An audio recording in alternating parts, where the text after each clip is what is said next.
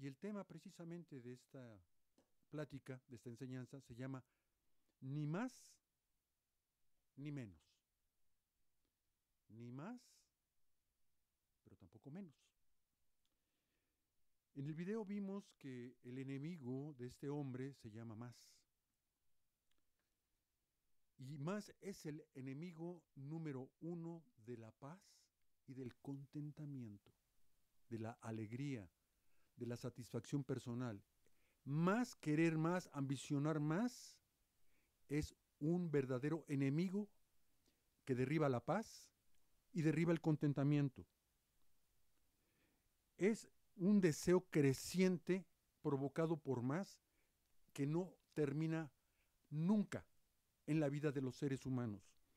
Es un deseo incontrolable que las personas producimos cuando queremos más y más. Se vuelve incontrolable.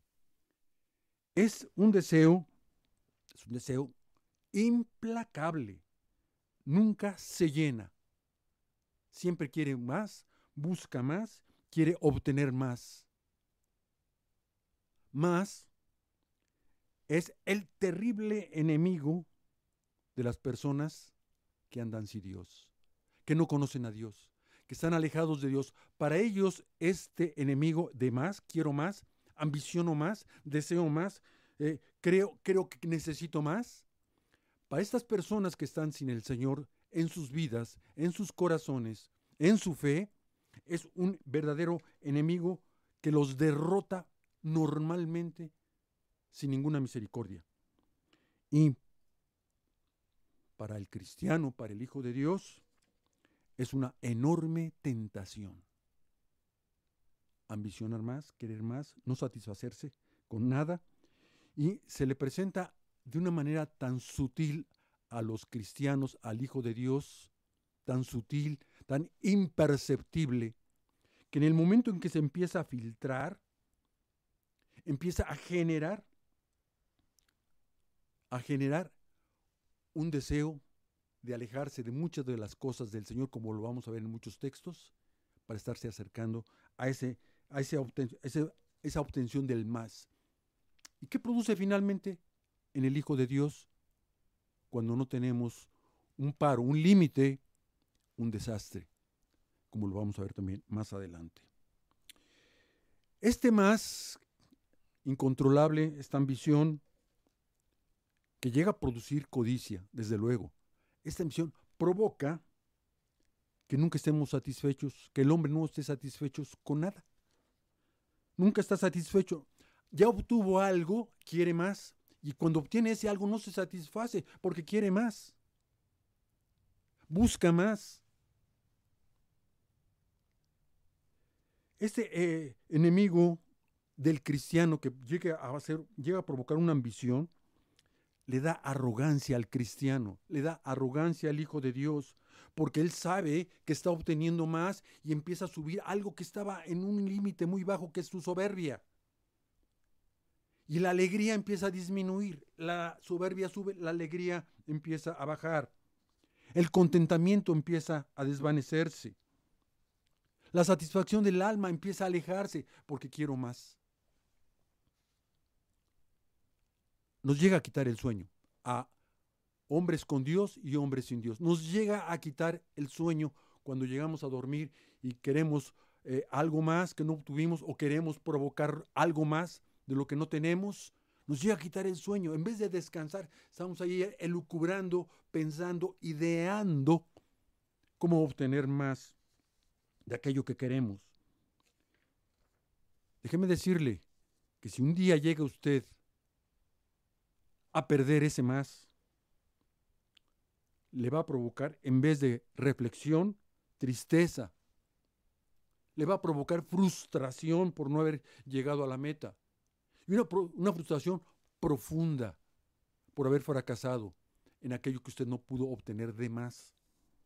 Ese más llega a ser el control el control de su vida, en sus pensamientos, en sus sentimientos y en sus acciones. Pensamientos, sentimientos y acciones enfocados al más, Ahí estamos nosotros los cristianos a veces enfocados y los hombres también que no lo son. Queremos que eh, ese pensar, ese sentir y ese accionar estén siempre alineados para obtener más. Y si no lo obtengo, y si no lo logro, viene una tragedia.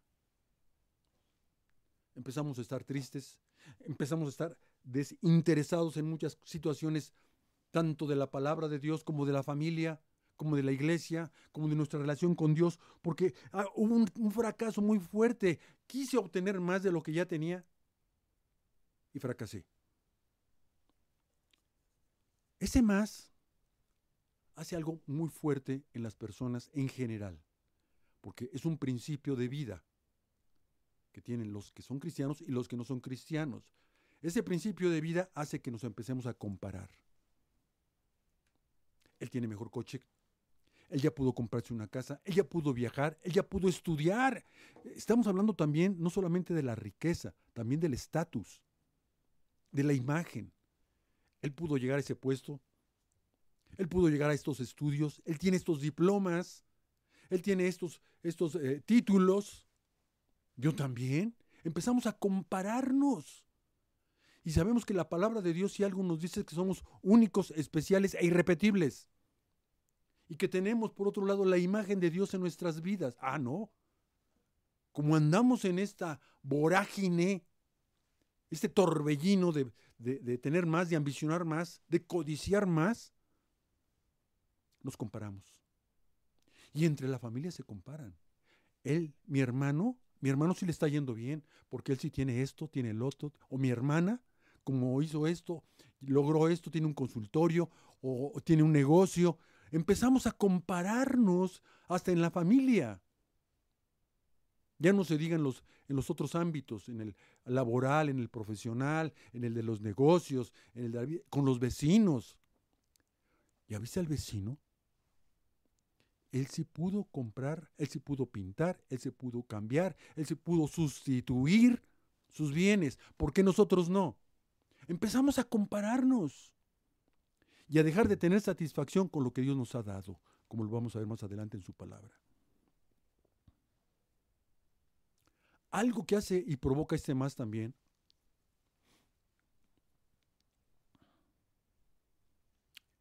es que si voy ganando, voy obteniendo más, sigo caminando. Voy bien.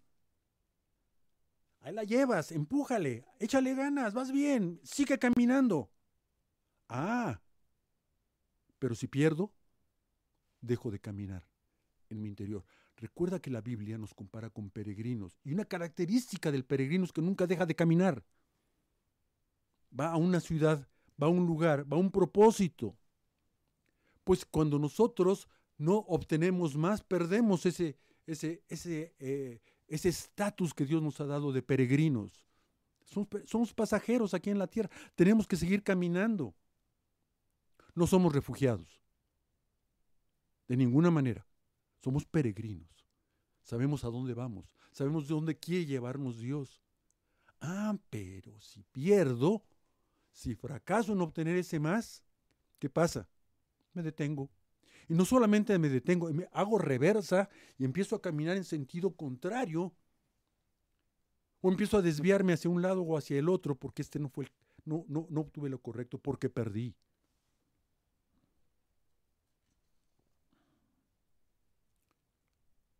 Resulta que para muchos su paz, su contentamiento, su alegría, su satisfacción está en obtener más y no en lo que Dios puede hacer en nuestras vidas.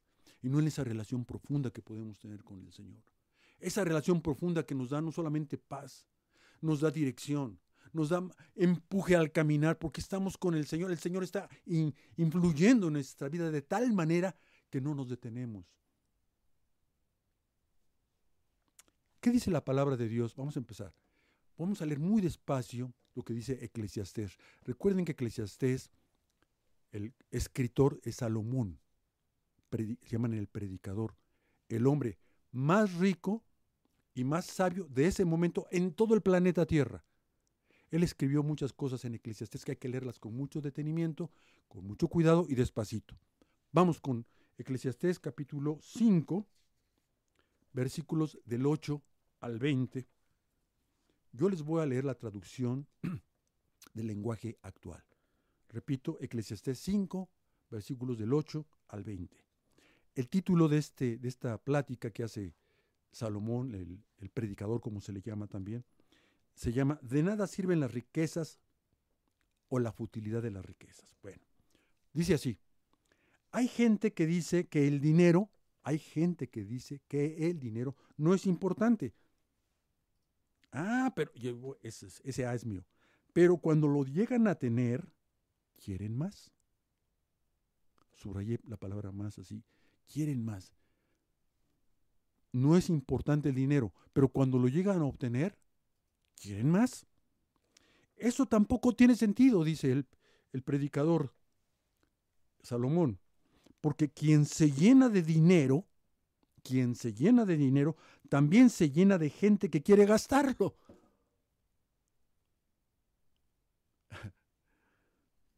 Lo único que sacan los que quieren más, lo único que sacan, lo único que sacan los que quieren más, es el gusto de ver tanto dinero.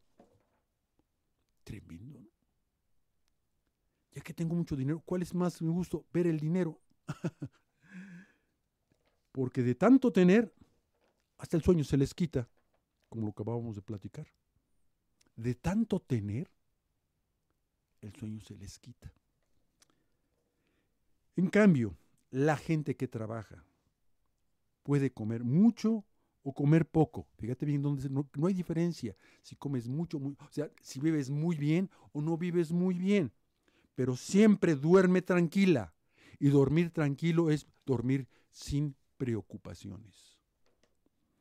Sigue el, el pasaje. En esta vida he visto, dice el predicador, que guardar mucho dinero y riquezas no es nada bueno. Repito, no es nada bueno, pues acaba por perjudicar, fíjate bien, acaba de perjudicar al que lo tiene. Además, todo ese dinero y esas riquezas pueden perderse. Pueden perderse en un mal negocio y de un momento a otro. Y lo hemos visto una y otra vez de personas muy emprendedoras que quieren más, que se avientan, se arriesgan al siguiente nivel, fracasan y se viene para abajo todo el esfuerzo que hicieron, todo lo que pudieron realizar, todo lo que pudieron guardar, se les viene abajo, porque esa es una característica de los negocios. Se pueden perder de un momento a otro. Es una, no es que sean malos los negocios, es que es una característica propia, inherente a los negocios, a las riquezas y al dinero. Pueden perderse de un momento a otro.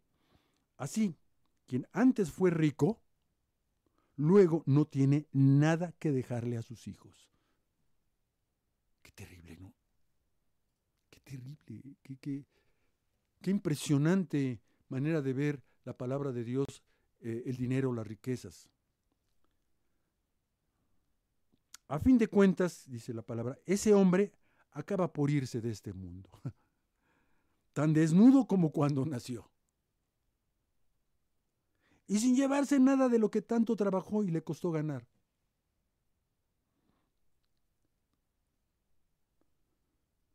Dice el predicador, a mí me parece terrible que al morir nos vayamos tan desnudos como vinimos. Él mismo lo dice, no, no, no, no es posible que, como, que yo me vaya tan desnudo como cuando llegué a este mundo. Para mí no, no, no lo entiendo, no, no es posible. Luego, ¿de qué nos sirve? Se pregunta, ¿de qué nos sirve entonces tanto trabajar? Tantas preocupaciones. Pasarnos las vidas tristes, angustiados, molestos, enfermos, enojados y distraídos. ¿De qué nos sirve? Está hablando el hombre más rico del mundo de ese momento. Y más sabio del mundo de la tierra, de ese momento reconocido no solamente por la palabra de Dios, sino por los historiadores. Desde mi punto de vista, dice, es muy poco lo que vivimos. Es muy transitoria, la vida es transitoria. Es poco lo que vamos a vivir. Así que comamos, fíjate el consejo. Así que comamos y bebamos y disfrutemos. Comamos, bebamos y disfrutemos. Ahí está la clave de lo que tanto trabajo nos ha costado ganar. Hay que disfrutar lo que tanto trabajo nos ha costado ganar. Disfrutar. Pues así Dios lo ha querido y lo dice con toda claridad. Pues así Dios lo, ha querido. Esa es su voluntad de Dios. Que todo lo que tú y yo estemos trabajando, esforzándonos, lo disfrutemos. Esa es la voluntad de Dios. Si no estamos disfrutando, estamos fuera de la voluntad de Dios. Dice aquí muy claro, esa es así Dios lo ha querido, así Dios, ese es el corazón de Dios que disfrutemos lo que tenemos. Si Él nos da mucho, también nos permite disfrutar de lo que nos da. Si Él nos da mucho, ¿de dónde viene la riqueza? De Él. Otra vez, ¿de dónde viene la riqueza? ¿De los negocios? No. ¿De mi trabajo? No. ¿De mis conocimientos? No. ¿De mi estatus? Tampoco. ¿De mi imagen? Tampoco. ¿De mi herencia? Tampoco. ¿De dónde viene la riqueza? Si Él nos da mucho, viene de Él. También nos permite disfrutar de lo que nos da Disfrutemos entonces otra vez, disfrutemos entonces de todo lo que hemos trabajado y que tanto trabajo nos ha costado. ¿Por qué? Porque te lo mereces. No, así no lo dice. Porque te lo ganaste. No, porque es un regalo de Dios. ¿Y qué es el regalo de Dios? Su gracia. Todo lo que Dios nos da es un regalo. Y lo que tú y yo tenemos que hacer es recibirlo para disfrutarlo de lo que estamos hablando ya que Dios nos hace estar felices, dejémonos de preocupar tanto por la vida. Qué barbaridad. Qué impresionante, ¿verdad? La palabra de Dios en, este, en estos párrafos que acabamos de leer. ¿Y qué dice el Nuevo Testamento? Vamos al Nuevo Testamento.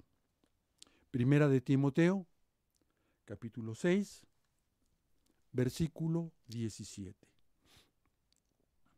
Primera de Timoteo, capítulo 6, verso 17.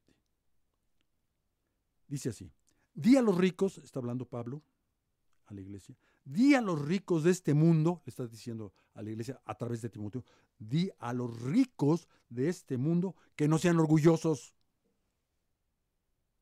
Wow. Si algo produce la riqueza, ¿por qué? Porque si algo produce la riqueza es soberbia, es orgullo, es autocomplacencia. Soy rico, tengo todo, no me falta nada.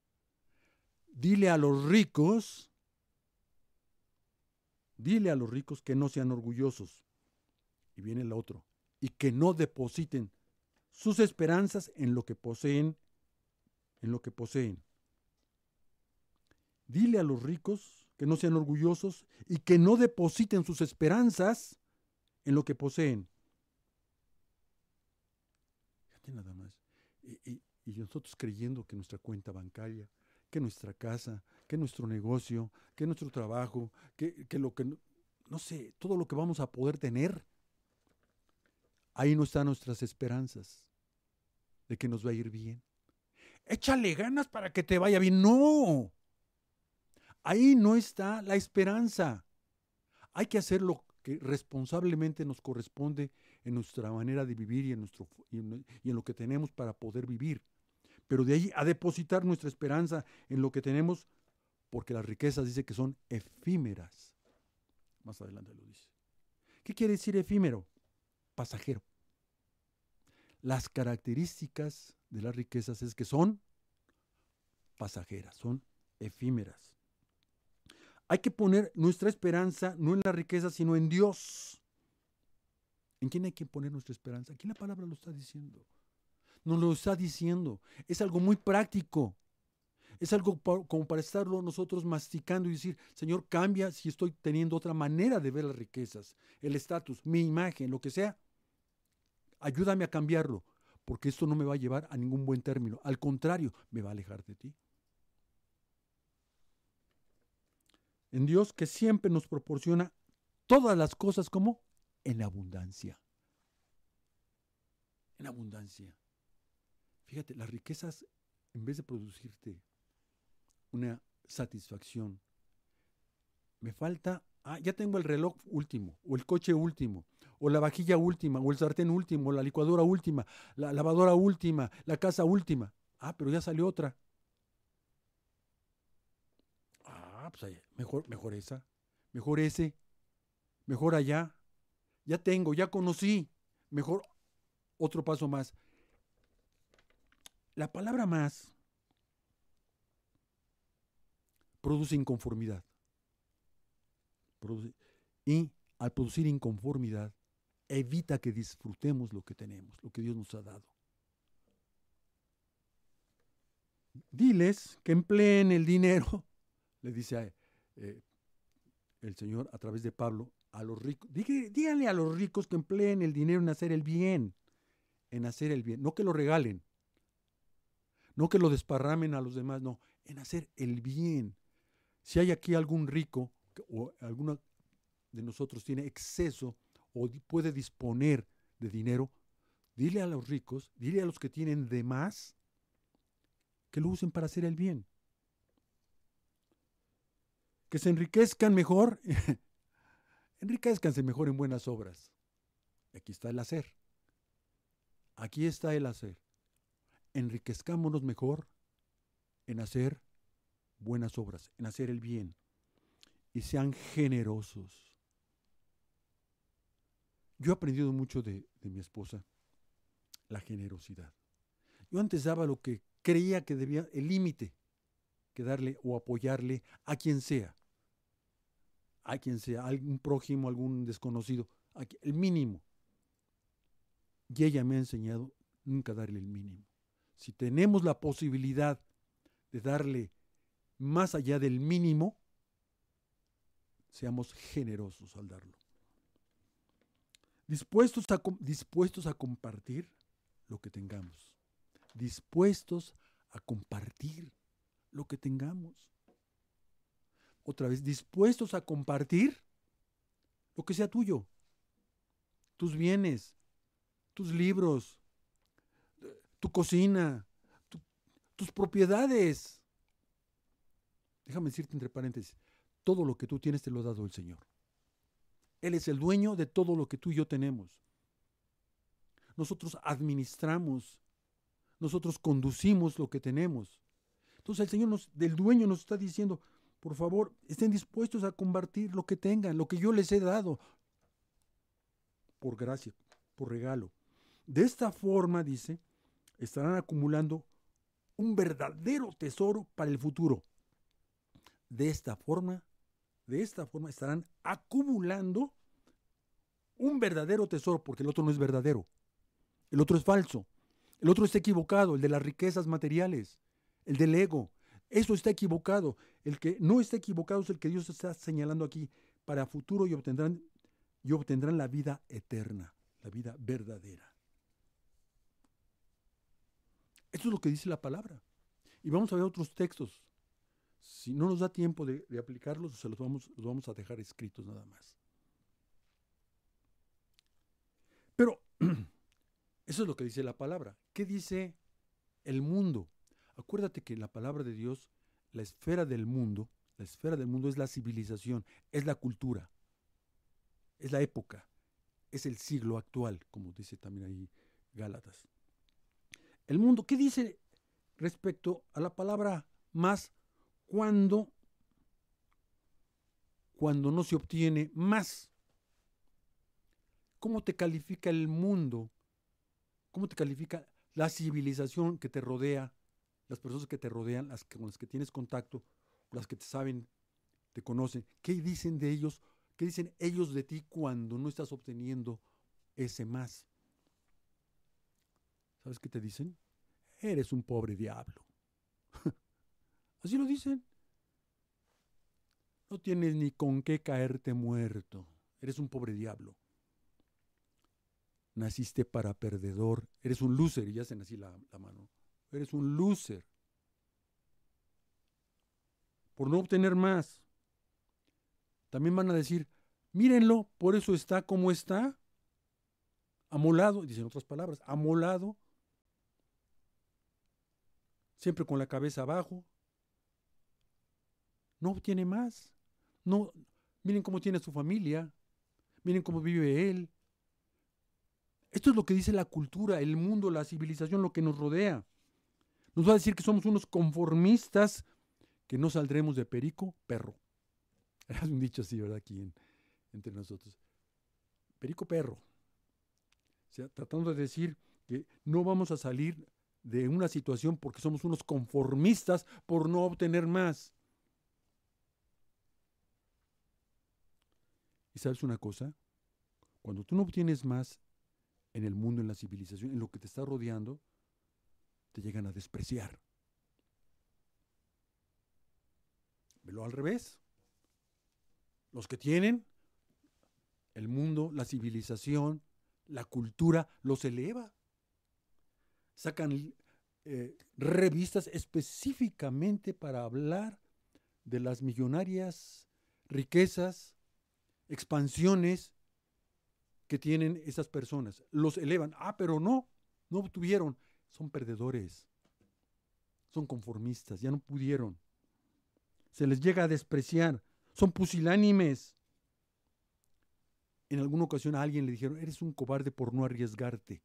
Debes arriesgarte a poner un negocio, a tener más estudios, a crecer políticamente, a crecer académicamente, a crecer profesionalmente.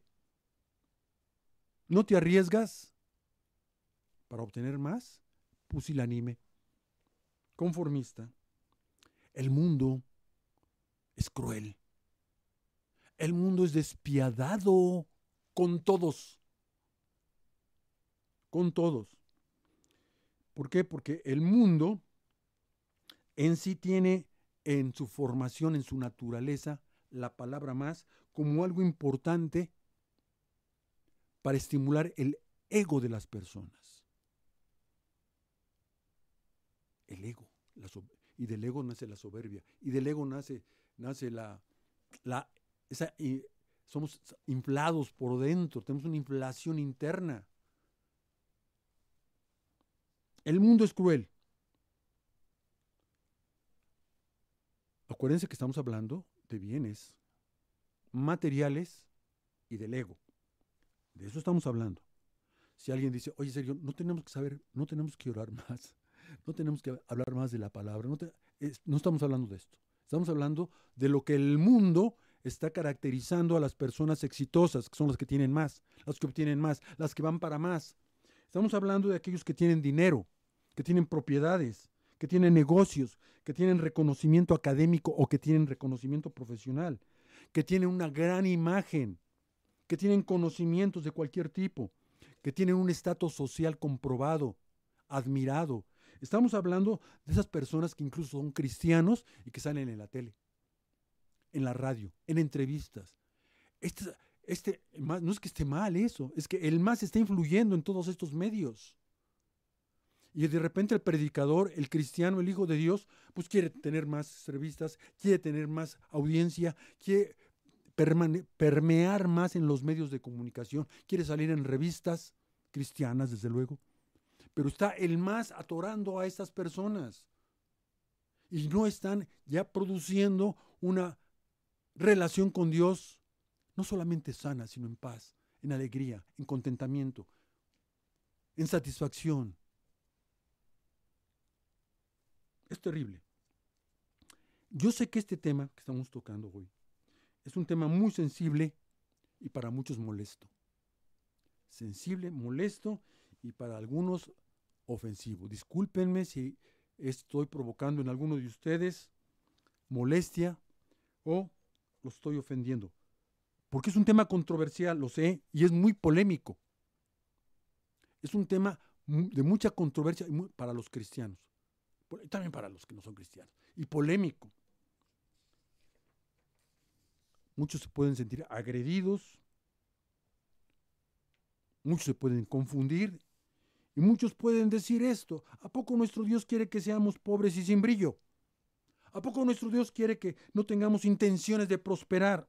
¿A poco nuestro Dios quiere que yo sea un conformista? ¿A poco Dios quiere que yo sea un mediocre? ¿A poco a Dios le da lo mismo que, tenga o no tenga. Es un tema controversial, polémico, molesto.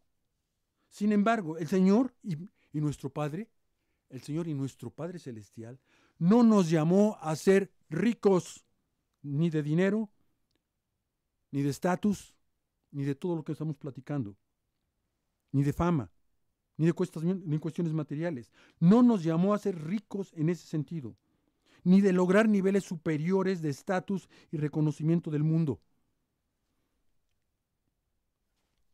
Déjeme decirle, en lo personal, yo caí en este tipo de trampas, en este tipo de errores, en este tipo de equivocaciones. Yo creía que mientras más diplomas tuviera, más reconocimiento, más valdría yo. Mi valía no estaba en el Señor, estaba en lo que yo iba obteniendo en reconocimientos. Y si alguien me hubiera dicho, oye Sergio, estás equivocado, yo le hubiera dicho, no, lo que pasa es que tú eres un envidioso. Lo que pasa es que tú me estás criticando porque tú no tienes nada de lo que yo he obtenido. Tampoco el Señor quiere que andes mendigando lo básico y lo necesario. Ni una cosa ni la otra. No nos llamó Dios ni a una cosa ni a la otra. Dice el predicador en Proverbios 30. Voy a leer la segunda parte del versículo 8 y, el 9. Le está hablando a Dios el predicador de Proverbios. Salomón también eh, fue el que escribió este eh, impresionante libro de la palabra de Dios. Le dice al Señor, fíjate lo que le dice, no me des ni pobreza ni riquezas. Es la palabra de Dios. Es la palabra que Dios quiere que llegue a tu corazón. Que te llegue a tu corazón y la bajes y la recibas. Señor, no me des pobreza ni riqueza. Dame solo el pan de cada día. Lo que necesito. Porque si tengo mucho, quizá te desconozca. Lo decíamos hace rato. Y aquí me dije, la, la riqueza nos aleja del Señor. Y diga, ¿quién eres, Señor? O te olvide. Y si tengo poco, me vas a poner en un aprieto. Quizá robe y deshonre así tu nombre. Cuando nos equivocamos adrede, estamos afectando a nuestro Padre.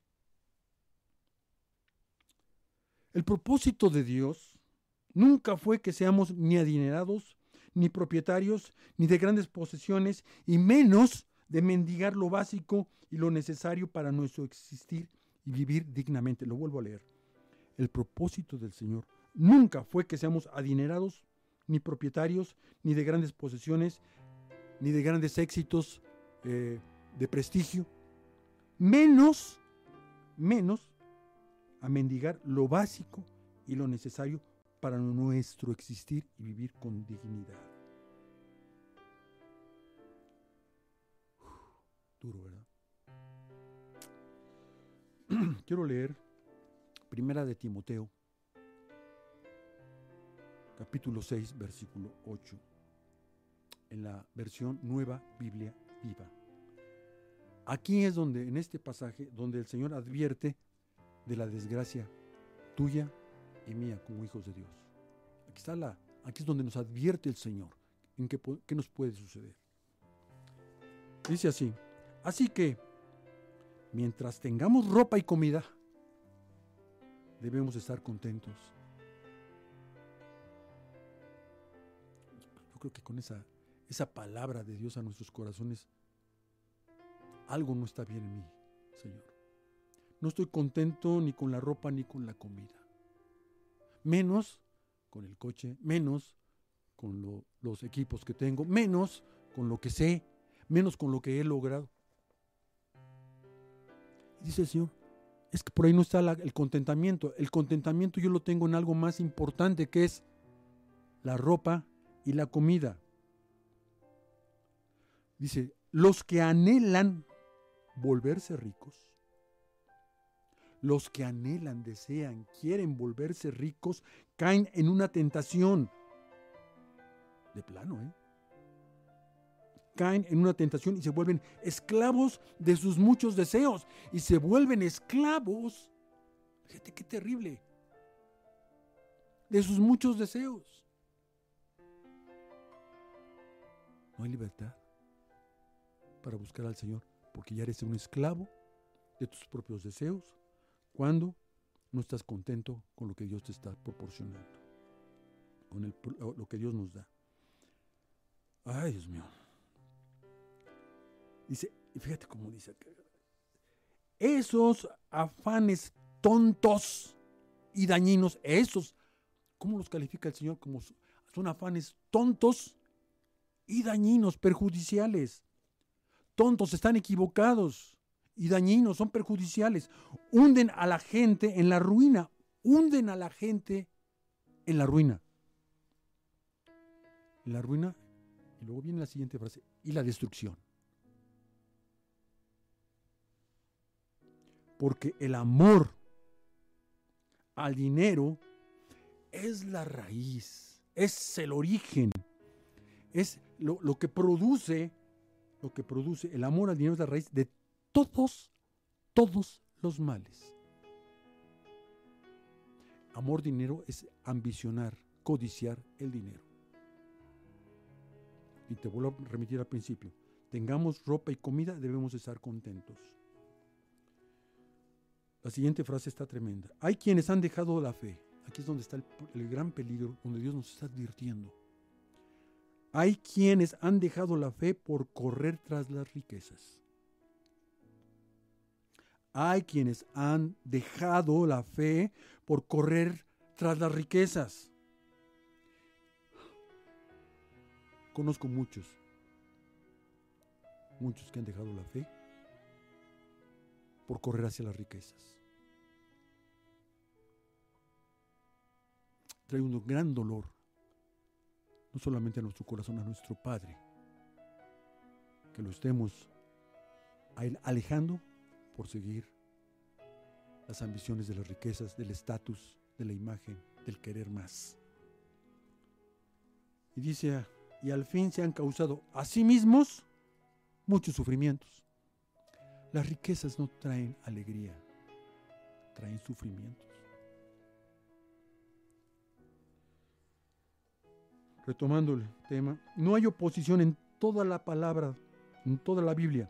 Si alguno de nosotros, si alguno de ustedes es rico en dinero, en propiedades, en estatus, no hay oposición, porque Dios te lo ha dado.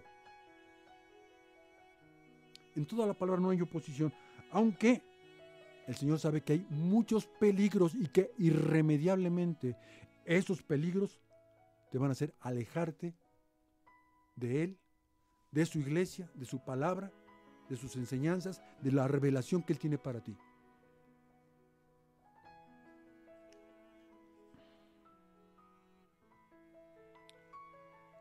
El dinero, las riquezas, el estatus, la imagen, todo lo que hemos venido englobando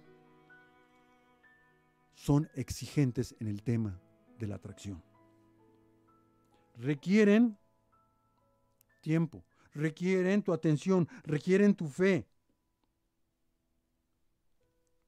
El estatus y las riquezas son imposibles de que cambien su naturaleza. Son así.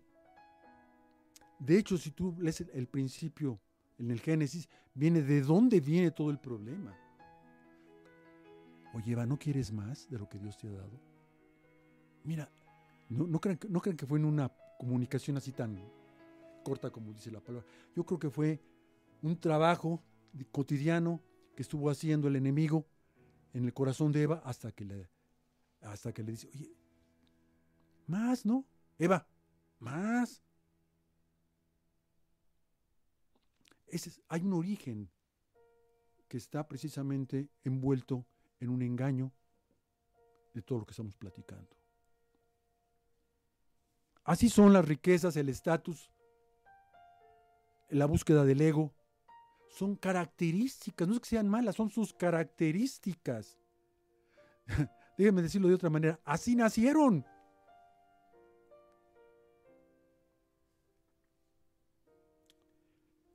El riesgo, y lo volvemos a decir, y no lo vamos a dejar de decir, el riesgo es latente y amenazante para ti como hijo de Dios, como cristiano que eres, y para mí también. Es un riesgo latente y amenazante que nos van a distraer o nos pueden distraer, distraer del verdadero propósito de Dios para tu vida y para mi vida. Nos van a distraer del verdadero propósito de Dios para ti y para mí. Nos van a alejar. Y tal vez lleguemos a olvidar lo que un día Dios puso en, nuestra, en nuestro corazón, en nuestra vida, su presencia. La vamos a minimizar tanto, la vamos a opacar tanto, porque las riquezas son tan atractivas, son tan absorbentes, que estamos corriendo un riesgo tremendo al nosotros poner nuestra esperanza en las riquezas. Son subyugantes, son atractivas. Y proverbios lo dicen, ni, no me des mucho ni poco. Por eso le pusimos esta plática. Ni más, ni menos.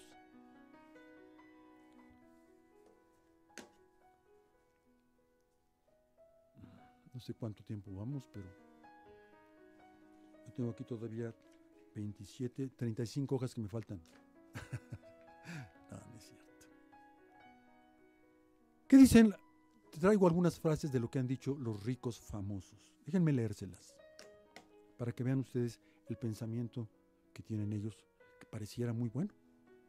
La verdadera riqueza material, dicen los ricos famosos de estos tiempos, es la construcción de la riqueza. Ellos dicen, la verdadera riqueza material es la construcción de la riqueza utilizando, valiéndose de los dones, el conocimiento, el arduo trabajo operativo, el arduo trabajo técnico y el arduo trabajo financiero. Ello requiere y exige, dicen ellos, un gran ánimo, por eso es absorbente, y entusiasmo y deseos fervientes de competir y ganar. Estas son una de las reglas de los exitosos, pero no son las del Señor. Y cuando vi la palabra competir me acordé de muchas cosas. No solamente en los negocios, los deportes, qué competidos están los deportes. Algo que es tan sano, tan edificante para nuestro cuerpo, tan tonificante, tan, de tanta ayuda para nuestro buen funcionamiento de, de nuestro interior y de nuestros músculos, se ha convertido en una competencia feroz y ahora este equipo tiene más que este. Ahora este es el que ganó. Estábamos viendo mi esposa y yo la semana.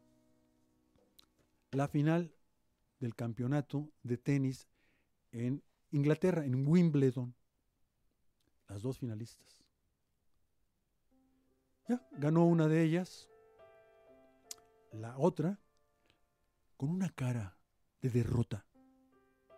Con una cara de angustia, de pena dijo mi esposa, ella, la, que perdió, es la segunda mujer más competitiva, más exitosa, más relevante en todo el tenis del planeta. Y mira la cara que tiene, porque no quedó en primer lugar. Lo mismo pasa con los equipos. Lo mismo pasa con las Olimpiadas. Lo mismo pasa en las competencias regionales. Lo mismo pasa en nuestro país. Ahora está muy de moda, antes no estaba tan de moda el fútbol ahora que perdió, ahora que ganó, ahora que compraron este, ¿para, ¿para qué? Para tener más éxito, para lograr más. Y luego cuando lo logran, la bronca es sostenerse, ¿verdad? qué barbaridad. Es un gran engaño. La competencia que produce el más. Y si tú no tienes esta mentalidad según el mundo, eres un pobre, eres un conformista y te van a relegar a un plano inferior. Si tú ya te metiste o estás en esto, el mundo, si tú no estás obteniendo, obteniendo más, ya no queriendo, ambicionando, obteniendo más, te van a relegar. Y te van a decir que no pudiste, que eres un perdedor. Y te van a relegar. Y ya no vas a salir en los periódicos, y ya no te van a televisar, y ya no vas a recibir más ingresos por la, por por la propaganda que hay, hay en, las, en, las, en todo este entorno de negocios. Dicen también los ricos otras cosas. Tengo varias frases. Los ricos están convencidos, los ricos están convencidos de que solo necesitan dos cosas, información y capacitación. Para despegar, los pobres creen que otros deben darles el dinero para despegar. La comparación es terrible, ¿no? Los dos quieren despegar. Los ricos nada más necesitan dos cosas, información y capacitación. Los pobres, pues que les den, que les regalen dinero. Otra frase, para los jóvenes, por, cierto, me, me está oyendo uno de ellos. Si ves a un joven que decide, si ves a un joven que decide, que decide formarse, aprender cosas nuevas, que intenta mejorar constantemente, pronto será un hombre rico. Son afirmaciones de gente exitosa en el mundo de los negocios, en el mundo de las empresas. Otra más, si ves a un joven que piensa que el problema es el Estado y que encuentra que los ricos son todos ladrones y que critican constantemente, sepan que ese joven es un hombre pobre. Y hay muchas más.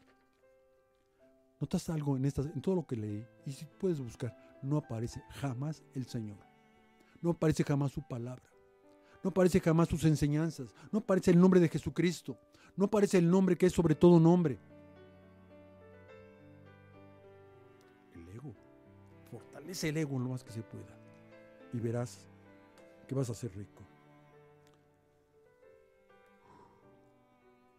No aparece el Señor porque todo lo que acabamos de leer no, no está la voluntad del Señor, está la voluntad humana. Está la voluntad, o sea, la carne, dice la palabra. La voluntad humana en la palabra de Dios se le denomina carne. Nuestra voluntad, nuestra determinación, nuestra decisión, nuestro ánimo. Esto es lo que para el mundo está impulsando el más, pero no lo impulsa el Señor, como lo hemos acabado de leer.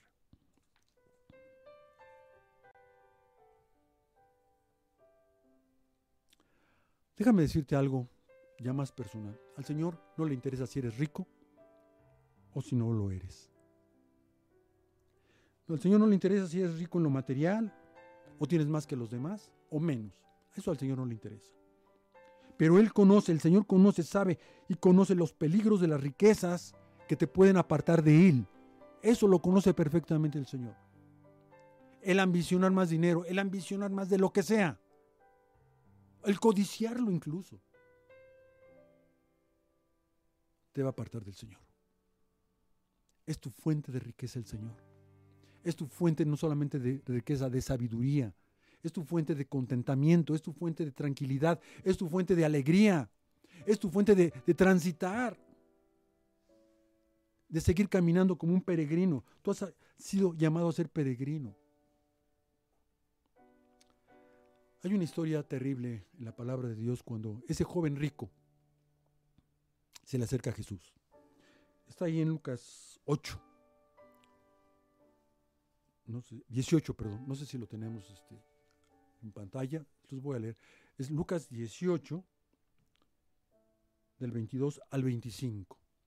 Este joven rico, joven y rico, las dos cosas, se le acerca con una pregunta maravillosa, maravillosa, espléndida, sublime al Señor. ¿Qué tengo que hacer? Fíjate bien, para obtener la vida eterna. Joven y rico, interesado en obtener la vida eterna. ¿Qué tengo que hacer? El Señor Jesús desde un principio lo ve con compasión a, él no le, a Jesús no le llena de alegría. Oye, qué bueno que me vienes con esa pregunta. Bueno, ni los fariseos se les había ocurrido esa pregunta. Bueno, ni a mis discípulos. Pero a ti sí que bueno. ¿eh? No, no lo dice así. Es una pregunta trascendente. Es una pregunta, es un parteaguas esa pregunta. ¿Qué tengo que hacer para obtener la vida eterna? Y Jesús le responde. Yo creo que casi hasta con ganas de, de llorar. No sé, no sé cómo lo hizo el Señor Jesús, pero dice, hay una cosa que todavía no has hecho. Hay una cosa que todavía no has hecho. Vende, vende, nos dice regala, vende todo lo que tienes y repártelo entre los necesitados.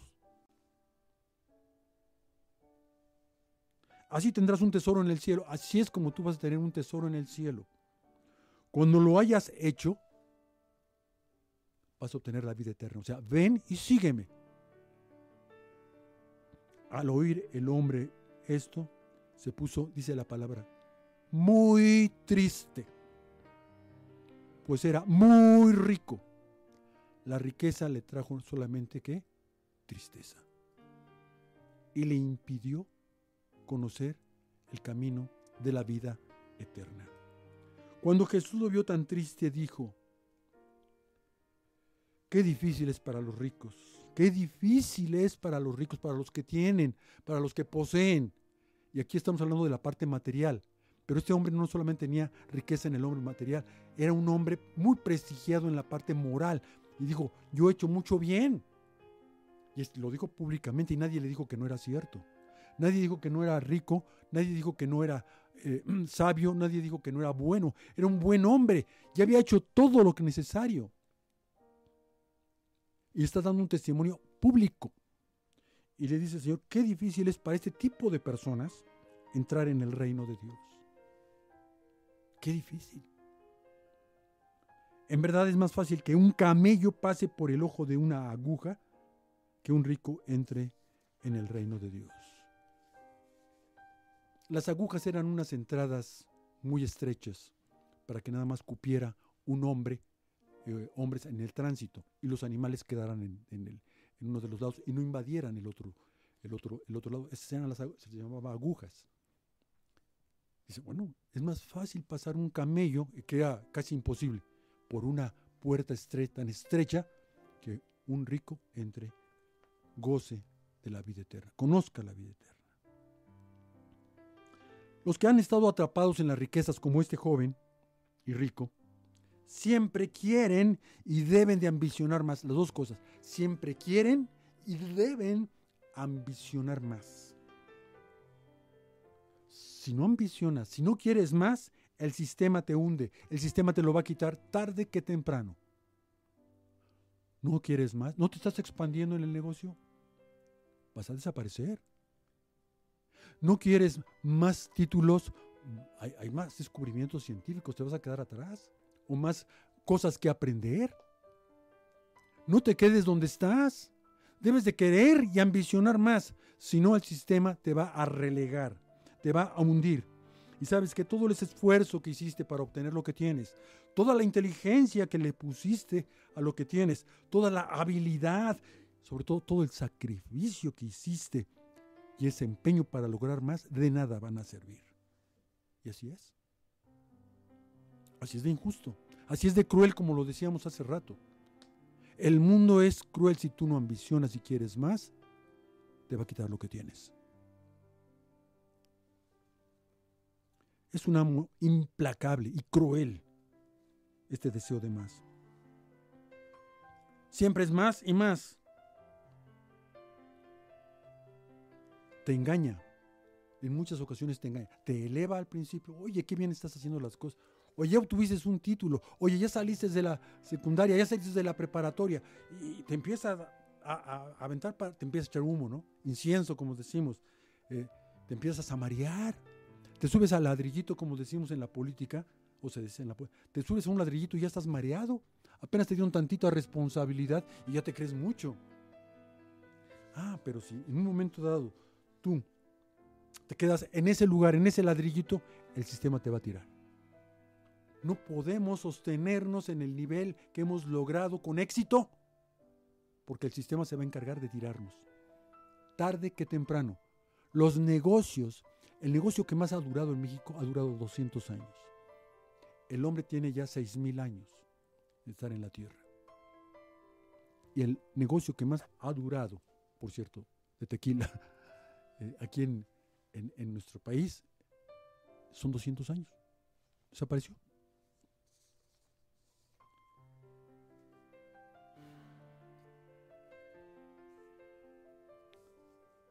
Últimas características de querer más y ambicionar más y de codiciar más. Competencia. Si no estás compitiendo, no vas a obtener más. Si no estás compitiendo en lo que sea, en los ámbitos de los negocios, de, los, de, las empresas, del deporte, de, de los estudios, del estatus, si no estás compitiendo con alguien, el sistema te va a desechar. Tienes que estar abarcando más. Fíjate bien, desde el principio, los gobiernos de este planeta siempre han querido expandir su territorio, siempre. Quieren más territorio siempre. Y ahí están las guerras, ya están las estrategias, ya están las muertes, ya está toda la tragedia que, que, involucra por tener más territorio, más expansión, más dominio sobre otras naciones. En este momento tenemos una guerra en ese sentido.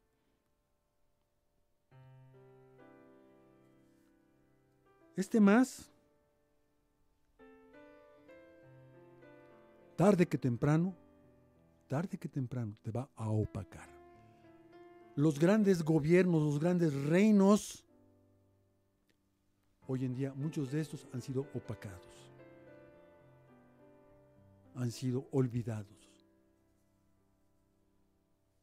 Este más y más y más va a crear siempre una gran inconformidad y una gran insatisfacción. Estas dos cosas se van a crear cuando tú estás en ese más. Insatisfacción e inconformidad. Vamos a darle un pequeño equilibrio. Equilibrio. No me gusta mucho el equilibrio porque el Señor no nos ha llamado a tener equilibrio, nos ha llamado a fluir, a fluir, a tener armonía. Pero bueno, finalmente en la estamos en el mundo, estamos en, este, la tierra. Si tú conoces a un cristiano, un hijo de Dios rico, fíjate si tiene tres cosas. Paz, contentamiento y si está disfrutando. Paz, contentamiento y si está disfrutando. La generosidad viene después, pero esas tres cosas para él. Si tú tienes riquezas, tú eres una persona adinerada, o tienes títulos, o tienes estatus, etc. Mi primer tip, tip, primer tip, no consejo. Yo podría dar consejos si hubiera sido, si soy rico, pero no, es mi caso. Entre paréntesis, gracias a Dios, pero no es mi caso, no es mi caso. Pero si tú tienes riquezas, propiedades, estatus, apártate de las vanidades. Es un tip apártate de lo que es vanidad, de lo que no aporta sustancia a tu vida. Lo que no aporta sustancia a tu vida puedes considerarlo vanidad, apártate de las vanidades. Y no caigas ni en la codicia ni en la trampa de la ambición de querer más. Segundo tip, estamos por terminar. Si tú conoces a un rico, es el otro punto, el primer tip fue para el rico. Ahora, si tú conoces a algún rico en algo o una persona con prestigio político, académico, científico, laboral, etcétera, etcétera, que tiene eh, eh, esta característica, tienes, tienes tu amigo, es tu amiga, primer consejo que yo te daría, aquí sí es un consejo, no lo hagas sentir especial por eso. No lo hagas sentir especial por eso. Porque tiene menos le hagas la barba, o sea, congraciarte. No trates de congraciarte, de hacerte el amigable, de hacerte el afable, de hacerte el servicial con él. No lo hagas, no lo hagas y menos le pidas apoyos personales. Ni a él, ni a los ricos, ni a los pobres. Nunca pidas prestado. Eh, el punto es que Dios ve al rico y ve al pobre y te ve a ti y te ve a mí iguales ante los ojos de Dios tenemos la misma estatura. A Dios nos ama. Dios dio a su Hijo Jesucristo para que Él fuera el conducto para que tú vinieras a Él. A todos por igual. No tienes por qué hacer tú una diferencia. Porque es rico. Señor, pásale por acá y le cargoneas y venga. Qué bueno que vino. Ya llegó el hermano McDonald. los cuentos del rico ¿Se acuerdan del abuelito del tío rico Pato McDo del Disney? Ya llegó el hermano McDonald. Levántense todos de pie. Esto Dios a ti te ve igual que al McDonald's. A mí me ve igual que a ti y que al McDonald's, que al rico. Para Dios somos el mismo, nos ama de la misma manera. Nos cuida de la misma manera. Va con nosotros caminando de la misma manera. No se va a separar. Y tercero, tal vez estos ricos den ofrendas y donativos muy importantes para la iglesia. Y van a ser visibles y de gran bendición para el sustento de la obra y de los proyectos que haya dentro de la iglesia. Que ellos no se sientan bien por lo que están haciendo. Aquí un anuncio. Gracias a Dios por el hermano McDonald que nos dio tanto dinero para comprar tantas cosas, para adquirir esto. No hagamos esto. No provoquemos el más internamente en nuestras iglesias. Es parte del ser humano. Recuérdate, no estamos hablando de, de que sea algo pecaminoso. No, es algo inherente al mundo en que nos estamos, que hemos vivido desde el principio. La obra del Señor nunca se ha sostenido con el dinero de los ricos. La obra del Señor se ha sostenido por el Espíritu de Dios. Ya vimos una plática hace poquito de lo que, de la importancia y la trascendencia que tiene el Espíritu de Dios en nuestras vidas. La obra de Dios es de Dios y se va a sostener por lo que Dios de ella aporte y traiga. El Señor ve por igual al que tiene riquezas como al que no las tiene. Tenemos el mismo peso ante Él. Tenemos el mismo interés de Él hacia nosotros, tanto el que tiene como el que no tiene. Mucho. Eh, no es más uno que el otro ante los ojos del Señor. Todos tenemos la misma mirada de amor y de misericordia y de gracia. Tu corazón y el mío y el del rico, Dios los estima de la misma manera.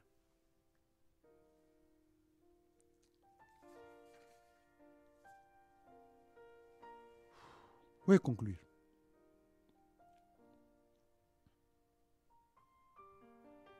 Dice Proverbios 8:19.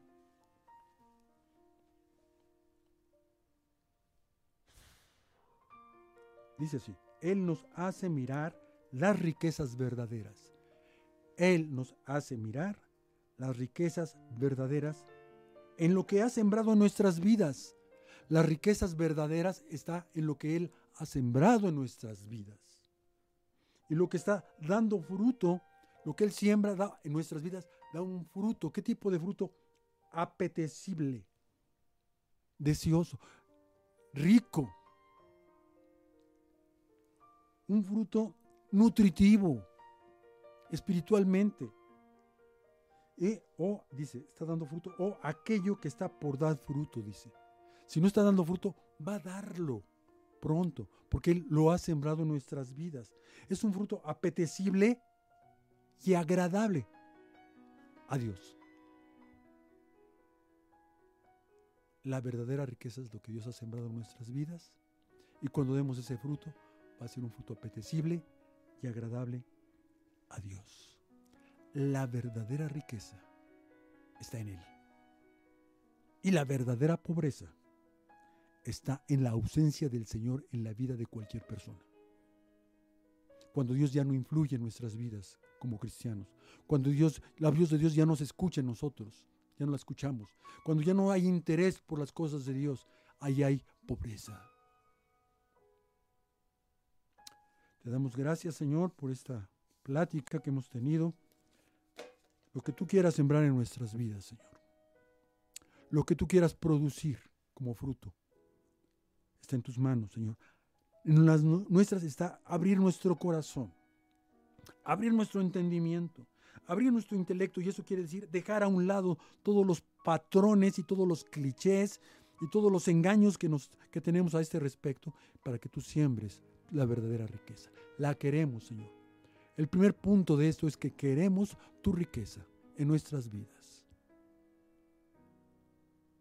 La dejamos en tus manos y nosotros nos abrimos, Señor. En el nombre de Jesús. Amén.